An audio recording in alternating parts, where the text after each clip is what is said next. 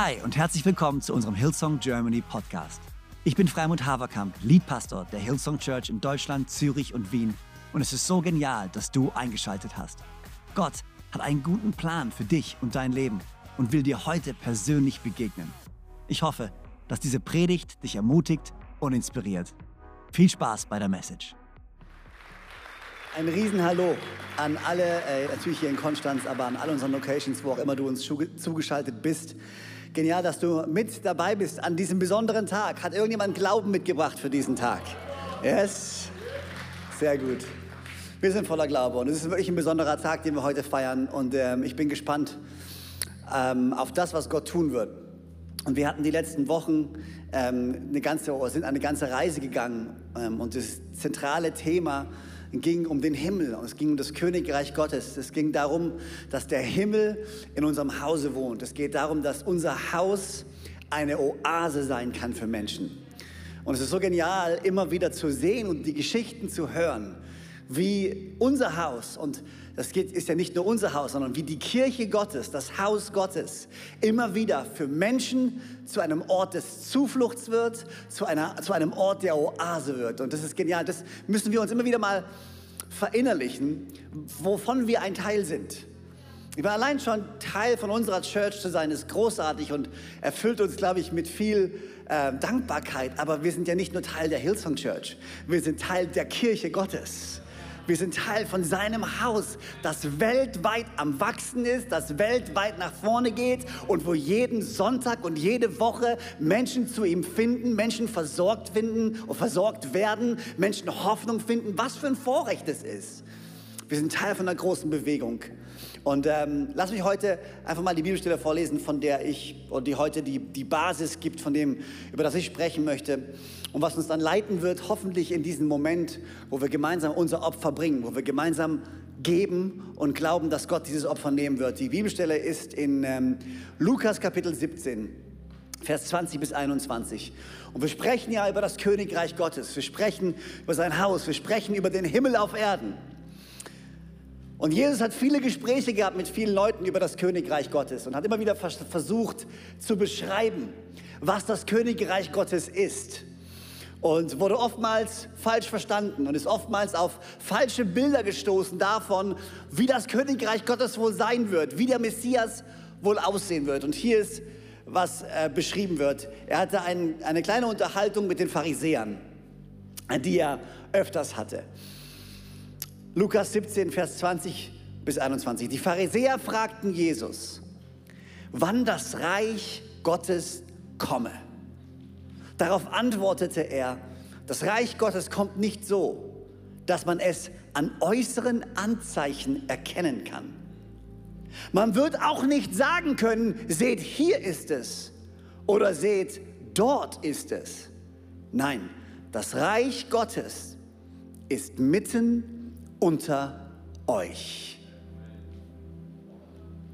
Man wird nicht sagen können, hier, man wird nicht sagen können, dort. Nein, das Reich Gottes ist schon jetzt mitten unter euch. Und Gott, ich danke dir für diesen heutigen Tag. Danke für jede einzelne Person, die in unserem Gottesdiensten sitzt, die zu Hause sitzt, die zuschaut. Danke, dass du uns vereint hast in unseren Herzen. Und dass wir heute hier sitzen dürfen in deinem Hause und ich bete, dass dein Wort zu uns sprechen wird, dass dein Heiliger Geist uns berührt in diesem Moment und dass du uns veränderst. In Jesu Namen. Amen. Amen. Ähm, ich weiß nicht, ob ihr Familie habt, aber wenn du Familie hast, eine von den Dingen, äh, was oft passiert ist, man sitzt gemeinsam im Auto. Ähm, und gemeinsam im Auto sitzen mit Kindern ist immer eine spannende Sache. Ähm, also als unsere Kids klein waren, ähm, sind wir immer, wenn Joanna und ich einen ruhigen Moment haben wollten, äh, sind wir ins Auto gegangen, haben das äh, Kind in den Kindersitz gesetzt und sind losgefahren. Und die meisten Kids schlafen ja ein beim Autofahren. Ich weiß, manche Eltern sitzen gerade da und denken, oh, ich wünschte, es wäre so. Unsere Kids sind immer eingeschlafen beim Autofahren und es war für uns immer der perfekte Moment, um miteinander zu reden. Ähm, und dann werden die Kinder älter ähm, und ähm, haben auf einmal nicht mehr Interesse dran, irgendwie ein Buch sich anzuschauen und dann haben sie ihre Handys nicht dabei und dann fangen sie an miteinander zu interagieren. Ähm, und wenn Kinder im Auto anfangen miteinander zu interagieren, ich versuche mich gerade sehr zurückhaltend auszudrücken. Äh, das sind ja die Momente, wo man vorne sitzt und einfach nur wünscht, man hätte Ohrenstöpsel oder man könnte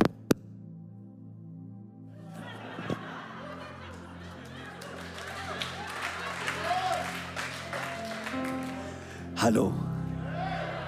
Genau. Das war geplant, Freunde. Das ist das, was sich Eltern wünschen. Gibt es so einen Knopf auch bei Kindern? Wo man, wo man einfach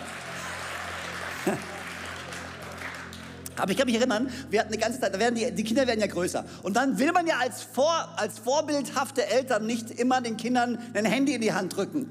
Ja, also wenn die Kinder nerven, ist ja so, nein, kann ich dein iPad haben? Nein. Kann ich dein Handy haben? Nein. Nach dreimal Nein sagen, gibt man es ihnen halt dann doch, gell? Nein, aber man versucht dann ja so interessante Dinge zu, es gibt so Spiele spielen, weißt du, irgendwie Autos zählen, rote VW Golfs zählen oder ich sehe was, was du nicht siehst oder ach, Kennzeichen zählen. Es gibt so ganz tolle Spiele.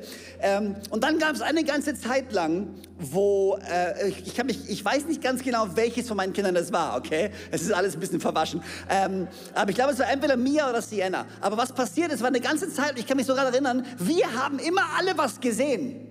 Und wir haben immer irgendwie gesagt, guck, schau da, schau da, schau da. Und dann immer eins, entweder mir oder, wer war es, mir oder Sienna, weiß auch nicht mehr. Immer so, hä, wo? Und dann mussten wir immer, nein, da hinten war es, ah, es ist schon weg. Und dann sind wir weitergefahren und jemand anderes sagt, ach, guck mal hier. Und dann schon wieder, hä, wo? Und wir haben ständig spannende Dinge gesehen und eins von unseren Kids hat immer verpasst, was wir gesehen haben, weil es immer in die falsche Richtung geschaut hat. Und ich weiß, es ist sehr tragisch. Sie hat es äh, überlebt, von daher alles ist gut. Aber manchmal sehen wir nicht die Dinge, die wir eigentlich sehen könnten, weil wir in die falsche Richtung schauen. Und für uns als Eltern war es extrem nervig nach einer gewissen Weise. Ist, äh, ja, wenn du mal weg von deinem Handy schauen würdest und rausgucken würdest, dann würdest du auch endlich sehen, was wir sehen. Problem ist, du schaust einfach nur zu oft in die falsche Richtung. Und das kann manchmal ziemlich frustrierend sein. Und ich glaube, manchmal geht es Gott ganz genauso. Manchmal schaut Gott uns an und denkt sich, könntet ihr einfach mal in die richtige Richtung schauen? Könnt ihr aufhören, dort nach mir zu suchen oder dort nach mir zu suchen? Könnt ihr aufhören, mich in eine Box zu packen, zu sagen, so ist Gott und so ist er nicht und so wird er sein und das wird passieren? Könnt ihr einfach mal versuchen, am richtigen Fleck zu schauen? Schaust du vielleicht in die falsche Richtung. Die Pharisäer hatten eine klare Vorstellung davon, wie das Königreich Gottes wohl aussehen würde. Und Jesus versuchte ihnen mitzuteilen, dass sein Reich nicht von dieser Welt ist. Also auch dementsprechend nicht nach den Maßstäben oder den Erwartungen dieser Welt gemessen werden kann. Und es fällt uns so leicht, ich weiß nicht, wenn es dir geht, wenn ich die Bibel lese und ich höre mal wieder eine Geschichte von den Pharisäern, fällt es mir so extrem leicht, die Pharisäer zu verurteilen. Anzuschauen und zu sagen, Mann, sind die dumm.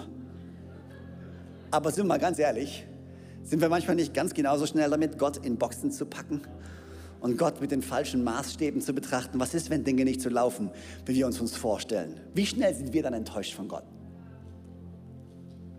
Was ist, wenn unsere Gebete nicht sofort erhört werden?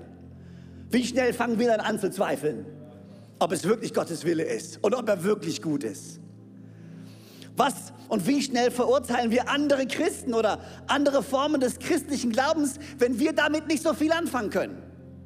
Wie schnell sagen wir, nein, Christsein heißt so und nur so, ja nicht so. Zum Glück leben wir heutzutage in einer Zeit, wo wir uns sehr weit entwickelt haben schon und wo viele Christen miteinander unterwegs sein können, auch wenn es verschiedene Ausdrucksformen des Glaubens gibt, ehren und schätzt man sich trotzdem gegenseitig und es ist genial. Aber wie schnell fangen wir an, Dinge zu beurteilen nach dem, was wir gut finden, was wir schlecht finden und wir setzen unseren eigenen Maßstab an. Und Jesus fordert uns hier alle heraus und er sagt, seid vorsichtig, das Königreich Gottes nicht nach euren eigenen Maßstäben zu messen. Aber die Frage, die sich natürlich stellt, ja, wie messen wir dann das Königreich Gottes? Welchen, welchen Maßstab legen wir denn an? Wie erkennen wir denn, ob der Himmel unter uns wohnt? Und ich habe äh, zu dieser Bibelstelle meinen, meinen großen, dicken, fetten, oder mein großes, ähm, nee, meinen großen, dicken, fetten Matthew Henry Kommentar ausgepackt. Ich weiß nicht, also jeder, der ein bisschen unterwegs ist in Theologie, hat schon mal mit dem Matthew Henry Kommentar gearbeitet. Ist, äh, Matthew Henry war ein presbyterianischer ähm, Pfarrer in England im 17. Jahrhundert, lebte von, glaube ich, 1662 bis 1714, so ungefähr. Ähm, ähm, also eine ganze Weile her, eine ganze Weile her. Und dieser Kommentar ist einer von den meist, meistgelesensten, größten Werken. Also wenn du irgendwie einen Kommentar über die Bibel lesen möchtest, dann fang mal da an. Viel Spaß dabei. Ähm, hol, dir, hol, hol dir den Originalen, hol dir nicht diesen neuen mit der neuen ange, äh, angepassten Sprache. Hol dir diesen original alten Englischen, in der original alten englischen Sprache und versuche zu verstehen. Allein dafür brauchst du nochmal einen neuen Kommentar. Aber ich habe mir den Kommentar durchgelesen und äh, ich habe euch hier was rauskopiert, was ich euch jetzt vorlese, okay? Weil ich liebe, was er sagt. Und er spricht über das Königreich Gottes und er spricht darüber. Und ihr müsst euch vorstellen, das ist ein Pfarrer aus dem 17. Jahrhundert in England. Und hier ist, was er sagt. Das Reich des Messias wird ein geistliches Reich sein. Sie fragten, wann es kommen würde. Ihr wisst nicht, worum ihr bittet, sagte Christus. Wenn es kommt, werdet ihr es vielleicht gar nicht bemerken. Er sagt dies, weil dieses Reich keine äußere Erscheinung hat wie andere Reiche, deren Fortschritt und Revolutionen die Zeitung füllen. Nein, sagt Christus, es wird stillkommen und nicht durch Beobachtung. Sie wollten ihre Neugierde über den Zeitpunkt befriedigen. Christus wollte ihre Irrtümer über sein Wesen richtigstellen. Sie wollten wissen, wann. Er wollte ihnen erklären, was. Wenn der Messias, der Fürst, kommt, um sein Reich aufzurichten, werden die Menschen nicht sagen, seht her oder seht her, wie ein Herrscher, der in einer Prozession seine Gebiete besucht. Christus wird nicht mit all diesem Gerede kommen. Sein Reich wird nicht an diesem oder jenem Ort errichtet werden. Diejenigen, die das Christentum und die Kirche auf diesen oder jenen Ort beschränken, schreien hier oder dort. Das ist das Gerede derjenigen, die Wohlstand und äußeres Auftreten als Kennzeichen der wahren Kirchen ansehen. Puh, der Typ gibt richtig Gas. Es hat aber einen geistlichen Einfluss. Das Reich Gottes ist in euch. Es ist nicht von dieser Welt. Seine Herrlichkeit wirkt auf ihren Geist und seine Macht erstreckt sich auf ihre Seelen und ihr Gewissen. Das Reich Gottes wird nicht den äußeren Zustand der Menschen verändern, aber es wird ihre Herzen und ihr Leben verändern. Es kommt, und ich liebe diesen, diesen Schluss, den er schreibt, es kommt, wenn es Menschen, die stolz, hochmütig und weltlich waren, demütig, aufrichtig und himmlisch macht. Ich liebe es. Das Reich Gottes kommt, wenn es Menschen, die stolz, hochmütig und weltlich waren, demütig, aufrichtig und himmlisch macht. Und dann kommt seine abschließende Aufforderung. Suchen Sie also das Reich Gottes in den Revolutionen des Herzens. Suchen Sie also das Reich Gottes in den Revolutionen des Herzens. Ich liebe, wie er es ausdrückt. Suche Gott in dem Herzen von Menschen. Suche Gott nicht an dem, was äußerlich passiert. Ja, wir glauben natürlich ein Stück weit, dass natürlich unser Leben verändert sich und wir glauben, dass unsere Gebete erhört werden und dass unser äußeres Leben sich natürlich auch anpassen wird. Aber er sagt, nicht in erster Linie. Die Veränderung, nach der wir suchen sollten, ist nicht die Veränderung da draußen, sondern die Veränderung hier drinnen. Eine Revolution nennt er es, des Herzens. Und ich habe mal nachgeschaut im Duden online. Äh, Revolution. Synonyme für das Wort Revolution. Und ich musste einfach nur, ich musste einfach nur grinsen. Weil die Synonyme, die Synonyme für das Wort Revolution, Umbruch, Umschwung, Innovation, Veränderung, Erneuerung, Fortschritt, Wende, Verbesserung, Neuorientierung, Neuordnung, Neubeginn.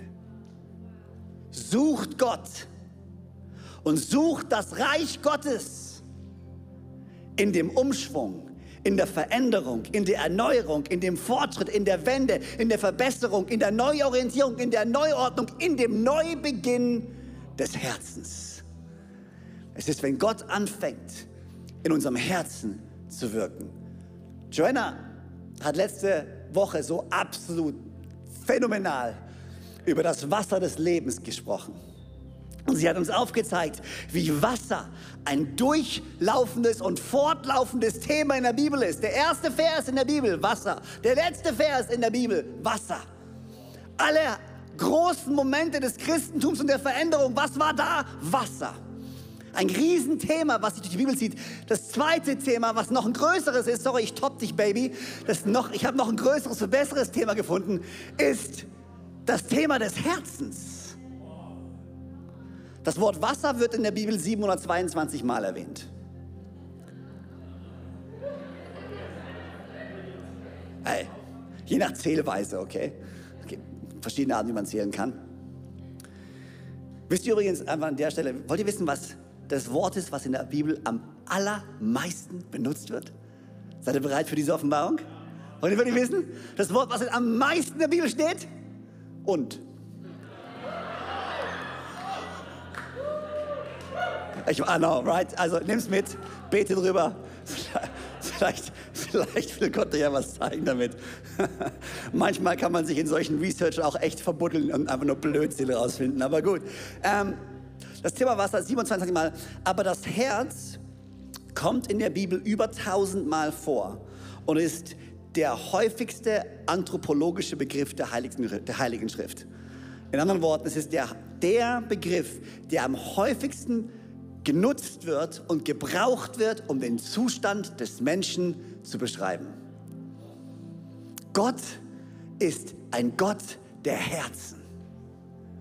Das Herz denkt, das Herz erinnert sich, es reflektiert. Das sind alles Sachen, was die Bibel sagt. Das habe ich mir jetzt nicht selbst aufgeschrieben. Das sind alles Dinge, die die Bibel ähm, beschreibt, was das Herz tut. Es denkt, es erinnert sich, es reflektiert, es meditiert. Wie die Augen zum Sehen und die Ohren zum Hören bestimmt sind, so ist das Herz zum Verstehen, zur Unterscheidung und zur Einsicht bestimmt. Das Herz freut sich, das Herz trauert, das Herz sehnt sich. In unserem Herzen erkennen wir Gott, finden Frieden, machen uns Sorgen, spüren Angst, werden zornig. Es ist der Ursprung alles Bösen und gleichzeitig die Quelle alles Lebens. Es muss gebrochen, erneuert, beschnitten und beschützt werden. Und das ist nur ein kleiner Ausschnitt von dem. Das Herz. Gott ist ein Gott des Herzens. Und er möchte in uns allen eine Revolution des Herzens bewirken. Gott schaut auf das, was im Herzen ist und nicht auf das, was außen ist.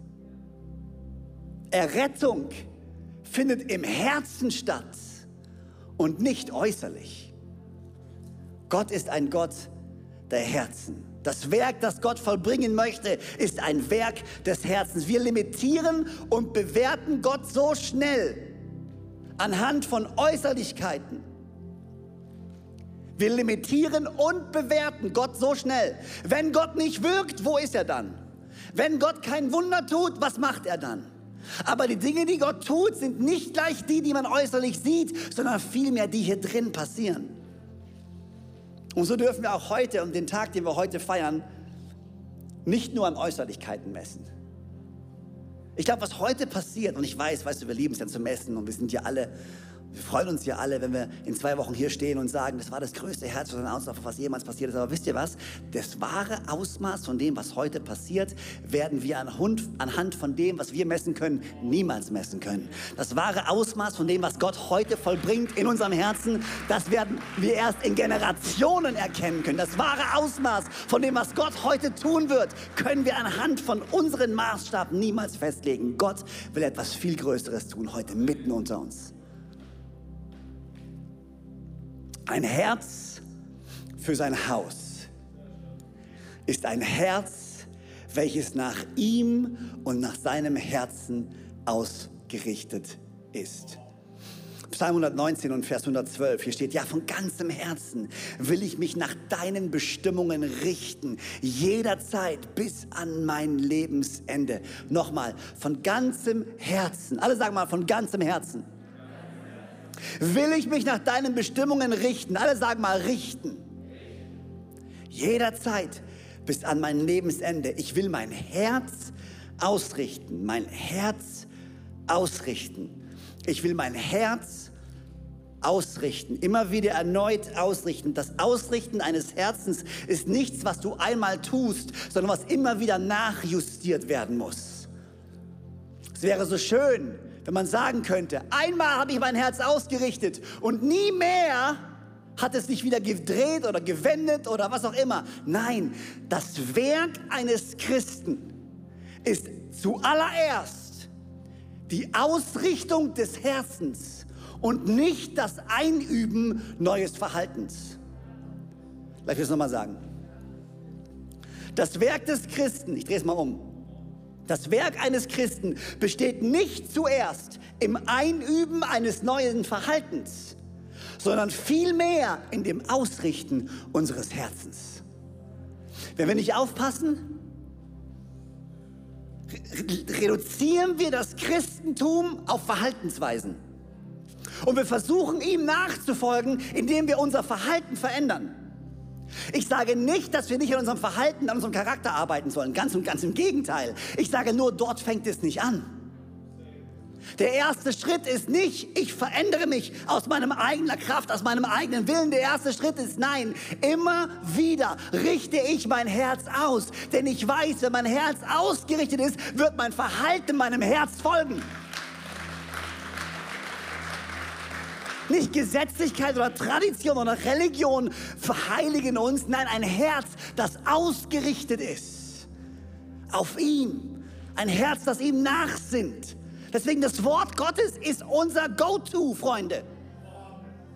Ich weiß, es gibt viele tolle Bücher von vielen tollen Autoren über viele Dinge, die wir tun können. Und das ist gut und das ist richtig, aber nicht der erste Schritt. Nachhaltige Veränderung beginnt nicht hier draußen, sondern hier drin. Ich richte mein Herz aus nach ihm. Eine Revolution des Herzens führt zu einer Transformation des Lebens. Eine Revolution des Herzens führt zu einer Transformation des Lebens. Da, wo vorher Sorge war, da ist jetzt Friede. Friede ist nicht, dass du äußerlich ruhig bist. Du wirst äußerlich ruhig, weil du innerlich ruhig bist. Da, wo vorher Sorge war und Ungewissheit war, dein Puls stark nach oben gegangen ist, was auch immer deine Gedanken getan haben, da zieht jetzt Friede ein in deinem Herzen. Da, wo vorher Trauer und Bedrücktheit, ja Depression war, da ist jetzt Freude. Weißt du, Du, ich habe mir vorhin, ich, ich, stand dort und habe äh, im Lobpreis noch ein bisschen meiner, über meine Predigt nachgedacht und ich habe mir über den Punkt Freude Gedanken gemacht. Da, wo vorher, ich habe es hier so stehen, da, wo vorher Trauer, Bedrücktheit, ja Depression war, da ist jetzt Freude. Weißt du, was das genial ist bei Freude? Ähm, wahre Freude kannst du nicht faken ich, ich, sorry, ich habe ich hab Kinder, ich rede über Kinder, aber kennst du es, wenn, wenn Kinder lachen von Herzen und wenn Kinder lachen, weil sie albern sind? Man hört den Unterschied. Und es nervt, wenn da ein ständiges Rumgealbere ist und du weißt, das ist einfach nur ein Fake-Lachen. Und, und weißt du, wenn du was anschaust, du kannst nicht, du kannst nicht von Herzen lachen, ohne es ehrlich zu meinen. Es geht einfach nicht. Versuch mal, jetzt, lache. Ja, okay, siehst du. Deswegen kannst du auch Lachen nicht unterdrücken, wenn es ehrlich gemeint ist. Du kannst es nicht faken. Und das liebe ich an diesem Gott, weißt du, das, was er tun möchte in unserem Leben, das kannst du nicht faken. Das ist kein Friede, der von außen kommt. Das ist keine Freude, die von außen kommt. Das passiert hier drin. Und du kannst gar nicht anders, als dich zu freuen. Und du kannst gar nicht anders, als zu vertrauen, weil er eine Revolution des Herzens ausgelöst hat in dir. Man, da wo vorher Sorge war, da ist jetzt Friede. Da wo vorher Trauer war, da ist jetzt Freude. Da wo vorher Zorn und Bitterkeit war, da ist jetzt Vergebung und Freiheit. Oh man, come on. Das kann er bewirken in unserem Herz. Da, wo vorher Hoffnungslosigkeit und Orientierungslosigkeit war, da ist jetzt Bestimmung. Und da, wo vorher Egoismus und Geiz war, da ist jetzt Großzügigkeit. Ich habe mir Gedanken gemacht, was sind wohl die größten Merkmale eines Christen oder die größten Merkmale Gottes. Und da kommst du auf so Dinge wie Friede, auch inmitten von diesem Chaos in dieser Welt, lassen wir uns nicht erschüttern. Wir haben tiefes Vertrauen und innere Ruhe, ein Frieden. Freude, finde ich, ist eine, ist eine Frucht des Geistes. Ist ein, ein Erkennungsmerkmal eines jeden Christen. Sollte es sein. Und wir alle kennen den Spruch, die Freude des Herrn ist tief in mir. So tief, dass man sie nicht sieht. Ja, ich weiß, haben wir alle schon gehört. Ich weiß. Ja, I know, I know, I know. Es gibt Dad-Jokes und es gibt Prediger-Go-Tos. Und das ist so ein Prediger-Go-To. Wenn du, wenn du predigst und du hast den Punkt vergessen, oh, die Freude des Herrn. Aber genauso Großzügigkeit. Ich finde, Großzügigkeit ist ein absolutes Merkmal eines jeden Christens. Weil er verstanden hat, freizügig habe ich empfangen, freizügig kann ich geben. Ich weiß, wo meine Versorgung herkommt. Ich weiß, wofür ich lebe. Ich lebe nicht mehr für mich selber ein kleines, egoistisches und geiziges Leben. Nein, ich lebe für ihn und ich lebe für die Ewigkeit und ich lebe für sein Königreich und ich lebe für sein Haus und ich lebe für andere Menschen. Ja, das ist ein großzügiger Mensch und es ist eine Revolution des Herzens, eine Transformation des Lebens und ein immer wieder neues Ausrichten. Ähm, und ich lese gerade ein Buch von N.T. Wright, Glaube und was dann? Und er beschäftigt sich mit dem Moment, wenn du dein Leben Jesus gibst, aber warum, was passiert danach? Und er essentiell sagt, was danach passiert und der Sinn deines Lebens ist, ist es, Jesus ähnlicher zu werden, das Feilen deines Charakters. Die Einübung, und da haben wir doch die Einübung, weil es geht immer nur auch mit Einübung. Ein Ausrichten des Herzens führt zu einer Einübung seines Charakters. Und das liebe ich. Und was wir heute tun, sind zwei Dinge. Wir richten uns aus und wir üben ein. Wir richten uns aus und wir üben ein. Wir richten uns aus nach Gottes Herz und wir üben ein, was es bedeutet, ihm zu vertrauen. Deswegen geben wir großzügig. Es ist eine Erinnerung für uns und eine Erinnerung an unser Herz. Ha! Ich weiß, warum ich hier bin und ich weiß, wofür ich lebe und ich weiß, wer mein Versorger ist und ich weiß, wo ich hingehen werde und ich weiß, wozu ich berufen bin. Das ist, was wir heute tun. Und wenn ich großzügig sage, spiele ich auf keinen Betrag an. Ich spiele auf eine Herzenshaltung an. Du kannst 100.000 Euro geben und geizig sein dabei. Oder die falsche Einstellung haben dabei. Die falsche Motivation dabei. Du kannst sagen, ich gebe heute viel, weil ich möchte Gott gefallen.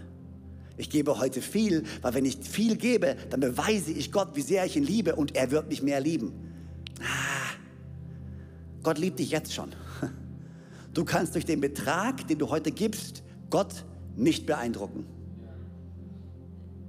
Ein Euro von ganzem Herzen oder ein Cent von ganzem Herzen bedeutet Gott so viel mehr als 100.000 Euro oder noch mehr, um ihn oder andere zu beeindrucken. Jesus erzählt die Geschichte von der Witwe und wie er sitzt am Opferkasten. Kennt ihr alle, ne? Und er begutachtet. Ich meine, das muss man vorstellen, es ist schon, es ist schon creepy irgendwie. Also weißt du, also ich meine, stell dir mal vor, ich, ich würde mich hinsetzen und würde sagen, okay, alle eine lange Reihe und was auch immer gibt, erst kurz zu mir, ah, ich schaue drauf und dann so.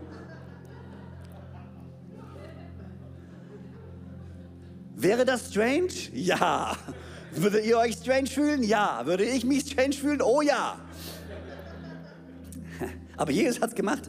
Und er saß da und beobachtet. Und er sagt, wow, die eine Witwe, die einen Cent gab, gab so viel mehr als die Reichen, die kamen.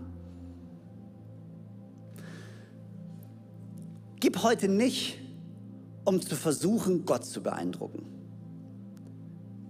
Und gib auch nicht, um zu versuchen, Menschen zu beeindrucken. Vielleicht, wenn ich gebe, vielleicht, wenn ich Teil von Kingdom Builders bin, vielleicht, wenn ich einer der zehn größten, 15 größten Geber bin, dann bekomme ich das Ohr des Pastors.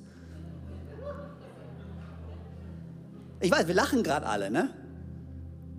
Aber lass uns ja nicht so tun, als wenn sowas nicht vorkommen würde. Oh, wow, Downer. Boom. Alright. Happy Half of the House Sunday. Okay, great. Na, aber, aber können wir auch mal ehrlich sein? Ich meine, was wir heute tun, ist wichtig. Und wir bringen ein Opfer, aber lass uns das nochmal sicher gehen, dass wir es richtig tun. Mit dem richtigen Herzen tun. Unser Herz auszurichten auf ihn. Und dann die Möglichkeit zu kreieren, dadurch, dass solche Geschichten, wie wir sie gerade eben gehört haben, immer öfter und immer mehr passieren, wo Menschen dem Himmel in unserem Haus begegnen. Wo Menschen eine Begegnung haben mit Menschen, die eine Revolution des Herzens hatten und damit eine Transformation ihres Lebens. Man, das ist der Traum. Das ist der Traum. Können wir gemeinsam stehen? Ich würde es lieben, zu beten zum Abschluss und dann kommt Joanna gleich. Und dann wollen wir gemeinsam geben. Gott, ich danke dir so sehr, dass du der Gott unseres Herzens bist, der Gott unserer Herzen bist. Ich danke dir so sehr, dass du dein Herz voll und ganz gegeben hast, dass du uns trägst in deinem Herzen und dass nichts uns aus deiner Hand oder aus deinem Herzen ziehen kann oder äh, rausreißen kann. Danke, dass du treu bist, dass du da bist, dass wir sicher sind. Gott, ich bete, dass du unsere Herzen heute berührst. Hier in Konstanz, in Zürich, in Düsseldorf, in München, in Wien, in Köln, wo auch immer wir sind, in Ravensburg. Gott, ich bete, dass du heute unsere Herzen siehst und dass wir gemeinsam, ja, wir wollen ein Wunder sehen und wir wollen Fortschritt sehen und wir sehen uns nach mehr, wir wollen nach vorne gehen, aber mehr als alles andere wollen wir unser Herz ausrichten heute. Heute geht es um unser Herz. Ein Herz für dich und ein Herz für dein Haus in Jesu Namen. Amen. So genial, dass du dabei warst. Ich hoffe, du gehst gestärkt und voller Glauben in deine Woche. Wenn dir dieser Podcast gefällt, dann abonniere doch diesen Kanal um keine Message zu verpassen. Und schau auch mal auf unserer Webseite hillsong.de vorbei. Dort findest du alle Infos zu unseren Gottesdiensten und so viel mehr. Natürlich findest du uns auch auf YouTube und Instagram. Hey, hab eine gute Woche, Gottes Segen, bis bald.